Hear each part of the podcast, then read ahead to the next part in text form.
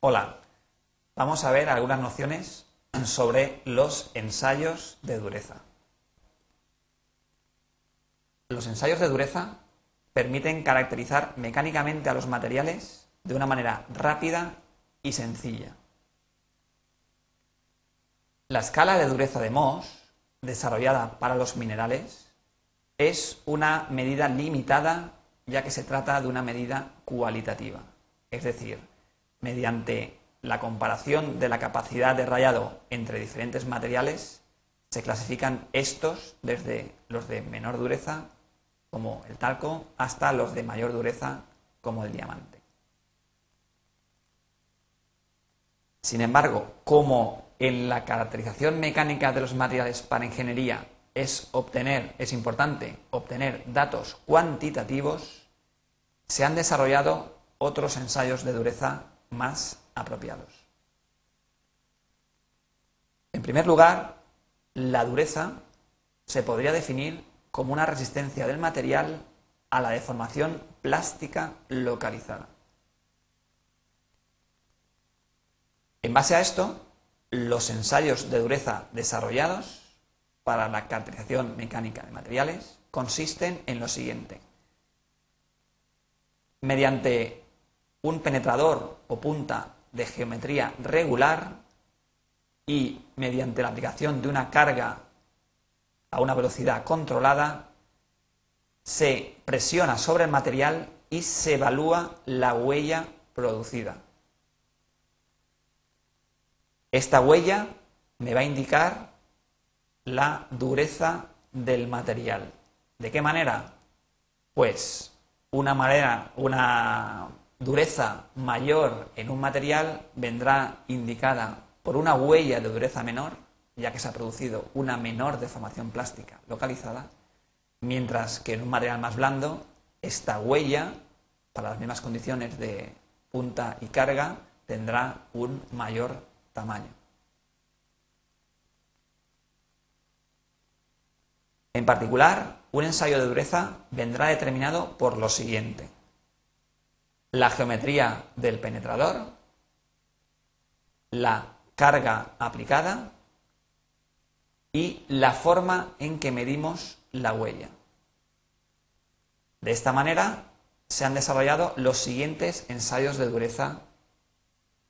Escala Rockwell, ensayo de dureza Rockwell, ensayo Brinell, ensayo Vickers ensayo Noob, entre otros. El ensayo Rockwell. Las características del ensayo Rockwell son las siguientes. El penetrador puede tener forma de bola de acero endurecido o de cono de diamante, según la dureza del material que vayamos a ensayar. Las cargas que se pueden aplicar van desde los 60 a los 150 kilogramos.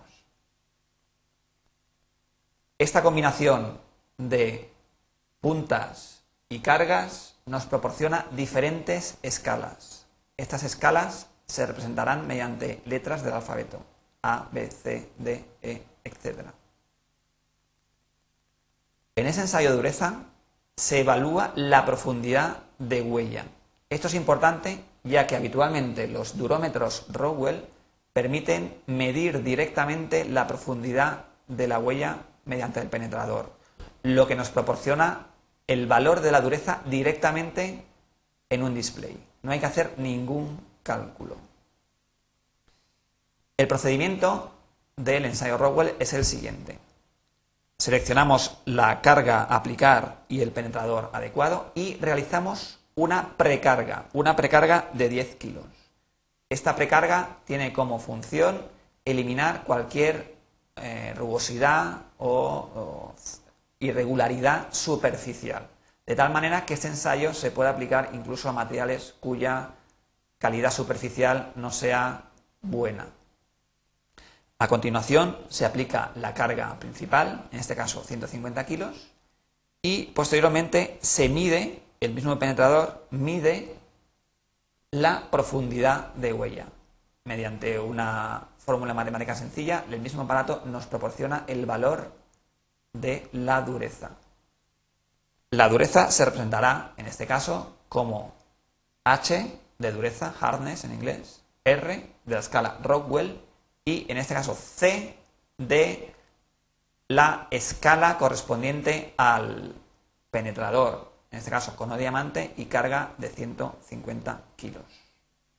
A continuación, claramente, se indica el valor de la dureza obtenida. El ensayo Brinell tenemos como penetrador siempre este tiene forma de bola. La bola habitualmente es de 10 milímetros, pero pueden ser otras de 1, 2 y 5. Las cargas pueden variar desde 1 a 1000 kilogramos. Y en este caso, al contrario que en la escala Rockwell, se evalúa el área de la huella. Claramente, en este caso, tendremos que medir y calcular mediante una fórmula el, área producida por la esfera. Por lo tanto, al contrario que el ensayo Rockwell, en este caso obtendremos una medida indirecta, es decir, hay que hacer cálculos posteriores al ensayo para calcular la dureza. Como tenemos que medir la huella, en este caso, además, se necesita de una buena preparación superficial.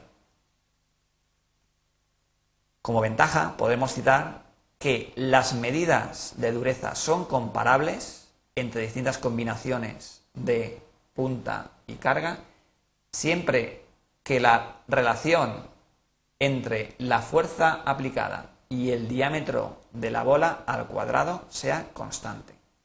Esto es lo que se llama parámetro de ensayo. Aquí podemos observar en el dibujo cómo al presionar con un penetrador de forma esférica, la huella que se produce es la superficie, el área de un casquete esférico. Este área se evalúa mediante esta fórmula que nos da directamente la dureza en escala Brinell. Esta dureza se representará análogamente al caso anterior mediante la letra H de dureza, B de Brinell y el número de dureza obtenido. Los ensayos Vickers y Noob son muy parecidos. En ambos tenemos un penetrador en forma de pirámide que puede ser o bien de base cuadrada en el Vickers o de base rómbica en el Noob. Las cargas son mucho menores que en los casos anteriores, ya que el penetrado es mucho más agudo, y van desde 1 a 1000 gramos. En este caso, al igual que en el caso Brinell, se evalúa el área de la huella. Por lo tanto, para obtener una buena huella se necesita una buena preparación superficial. Además, como en el caso Brinell, una vez hemos medido, medido, eh, la, hecho la dureza, debemos obtener el área de la huella mediante alguna fórmula que relacione las medidas que podemos realizar sobre la huella con el área de esta. Por ejemplo, en el caso de la dureza Vickers, medimos las diagonales de la huella y mediante esta fórmula obtenemos la dureza Vickers.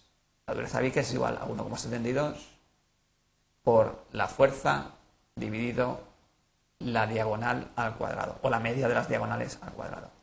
La representación sería análogamente a la anterior como H de dureza, V de Vickers y el número. La dureza NUP es parecida, simplemente en este caso la huella es, tiene una forma rómbica y en la cual medimos solamente la diagonal mayor, la L. Al igual que en el caso anterior, aplicamos una fórmula con la carga y la longitud de la diagonal al cuadrado para obtener el valor de dureza NUP. En este caso se presenta mediante la letra H, K y el número de dureza. Como conclusiones, podemos decir que los ensayos de dureza nos permiten caracterizar los materiales mediante un método sencillo y rápido. Y además, los ensayos de dureza disponibles se diferencian en el tipo de penetrador, la carga aplicada y en cómo se evalúa la huella. Gracias por vuestra atención.